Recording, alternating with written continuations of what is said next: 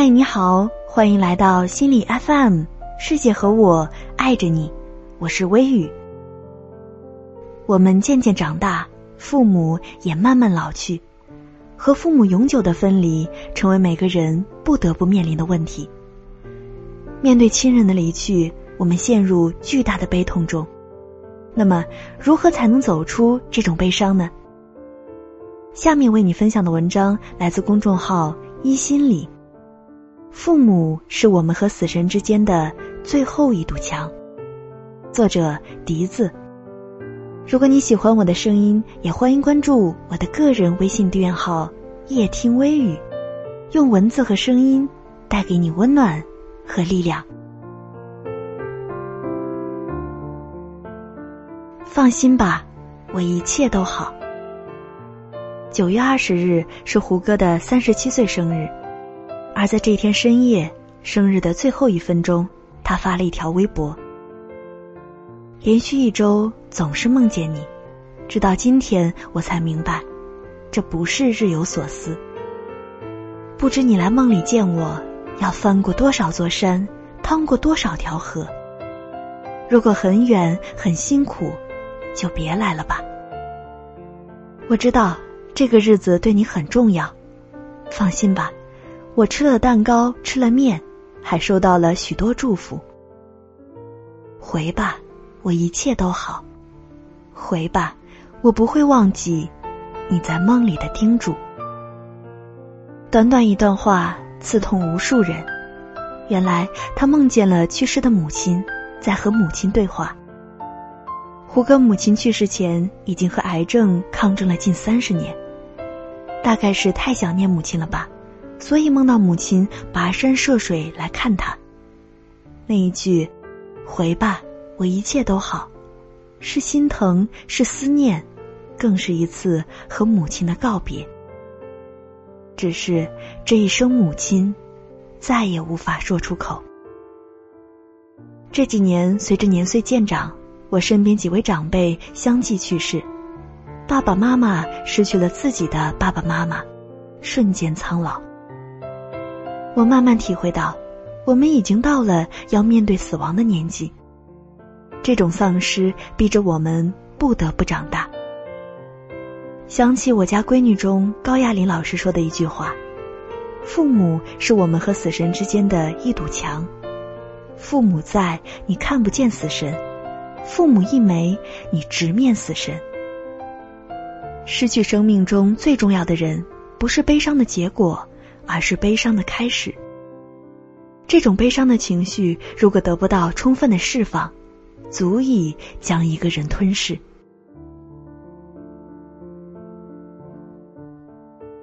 最沉痛的悲伤是遗憾。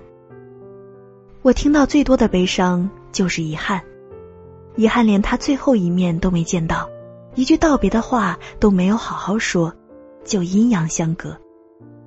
遗憾当初没有对他更好一点，小病小痛的时候没注意到，直到变成癌症晚期才后悔莫及。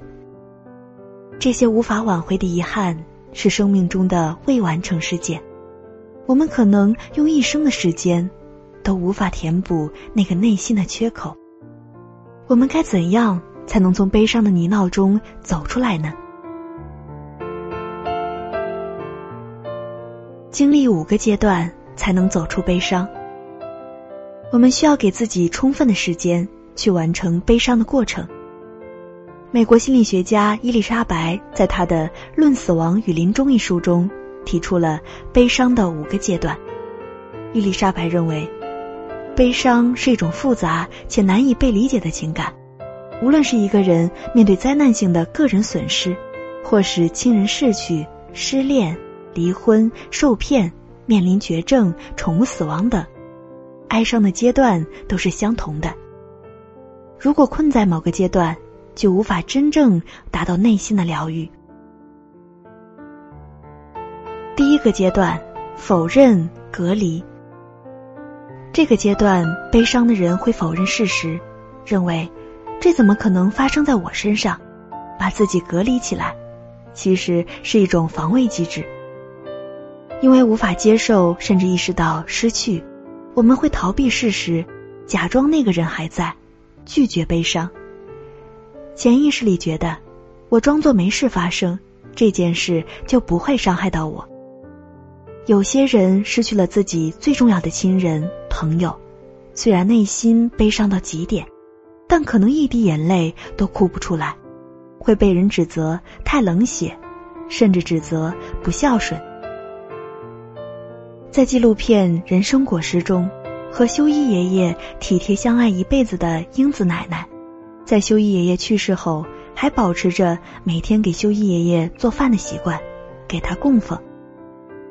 他不爱喝稀饭，但一想到修一津津有味吃着稀饭的样子，他就会想煮。每个人都会问他会不会寂寞，英子奶奶不觉得寂寞，也不大会感到悲伤。屋子里到处都有他留下来尚未完成的东西，每次看到都会有他还在的感觉。现实残酷的让他们难以承受，为了让日子过下去。他们都选择了回避，但茱莉亚·塞缪尔说了：“真正伤害一个人、一个家庭，甚至一代人的，不是悲伤本身，而是他们为了逃避痛苦做的事情。”第二阶段，愤怒。当我们无法再欺骗自己，度过了否认阶段时，现实的苦痛会慢慢浮现。然后把悲伤投射到他人或自己身上，我们可能会觉得命运不公平，怨天尤人，反复责问：为什么偏偏是我要承受这些？也可能对死者感到愤怒，指责他们狠心离开你，甚至对自己感到愤怒，责怪自己，觉得自己或他人要为亲友的去世负责，恨自己无能为力。第三阶段，讨价还价。愤怒过后，我们会想努力挽救，于是开始和自己或者医生或者自己的信仰讨价还价，以为只要改变当时的想法，就能让坏结果不那么快到来，或改变已经发生的事实。只要能救他，我做什么都可以，多少钱都愿意。如果我当时早点带他去医院。或者就不会变成今天这样。事实上，我们没有任何办法可以和命运讨价还价。第四阶段，沮丧、抑郁。这个阶段，我们知道做什么都无力回天了，痛苦会加倍的袭来，再也没有任何理由逃避。我们会变得非常脆弱、消沉、失控、自暴自弃。就像所有的希望、对未来的憧憬全部毁灭了。这是五个阶段最难的一关，严重的甚至可能想自杀。记得我外公去世的时候，悲痛欲绝的外婆就每天不肯吃饭，流泪哭喊着：“老头子真的抛下走了，他不在我活着有什么意思？反正一把老骨头了，干脆死了算了。”第五阶段，接受。最后一个阶段，我们终于接受了丧失的事实，学会放下，重新开始生活。罗斯认为，这五个阶段不一定按特定顺序发生，我们也不一定会经历其中所有阶段，但是他认为至少会经历其中两个阶段。我们了解他，只是帮助了解自己目前经历的处境。以便更好的帮助自己或亲友处理悲伤。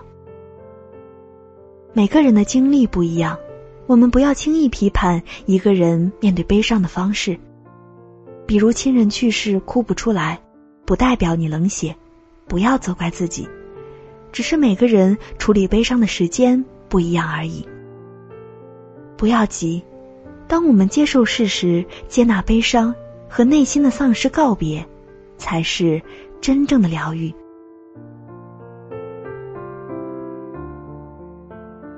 好了，这就是今天的文章。如果喜欢的话，欢迎留言和分享哦。想要发现更多好声音，记得去手机应用商店下载心理 FM 客户端，还可以阅读和收藏本期节目的文章，免费学习心理知识，帮你赶走生活中的各种不开心。我是微雨，我们下次见。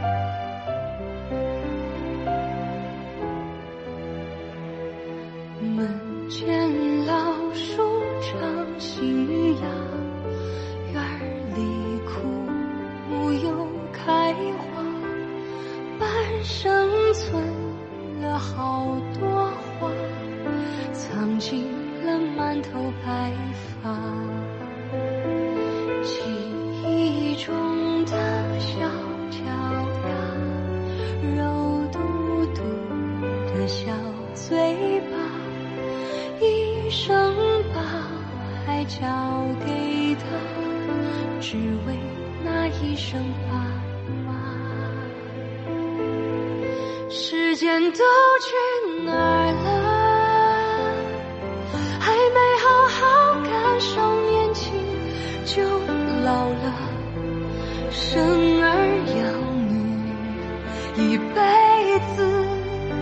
满脑子都是孩子哭了笑了，时间都去哪儿了？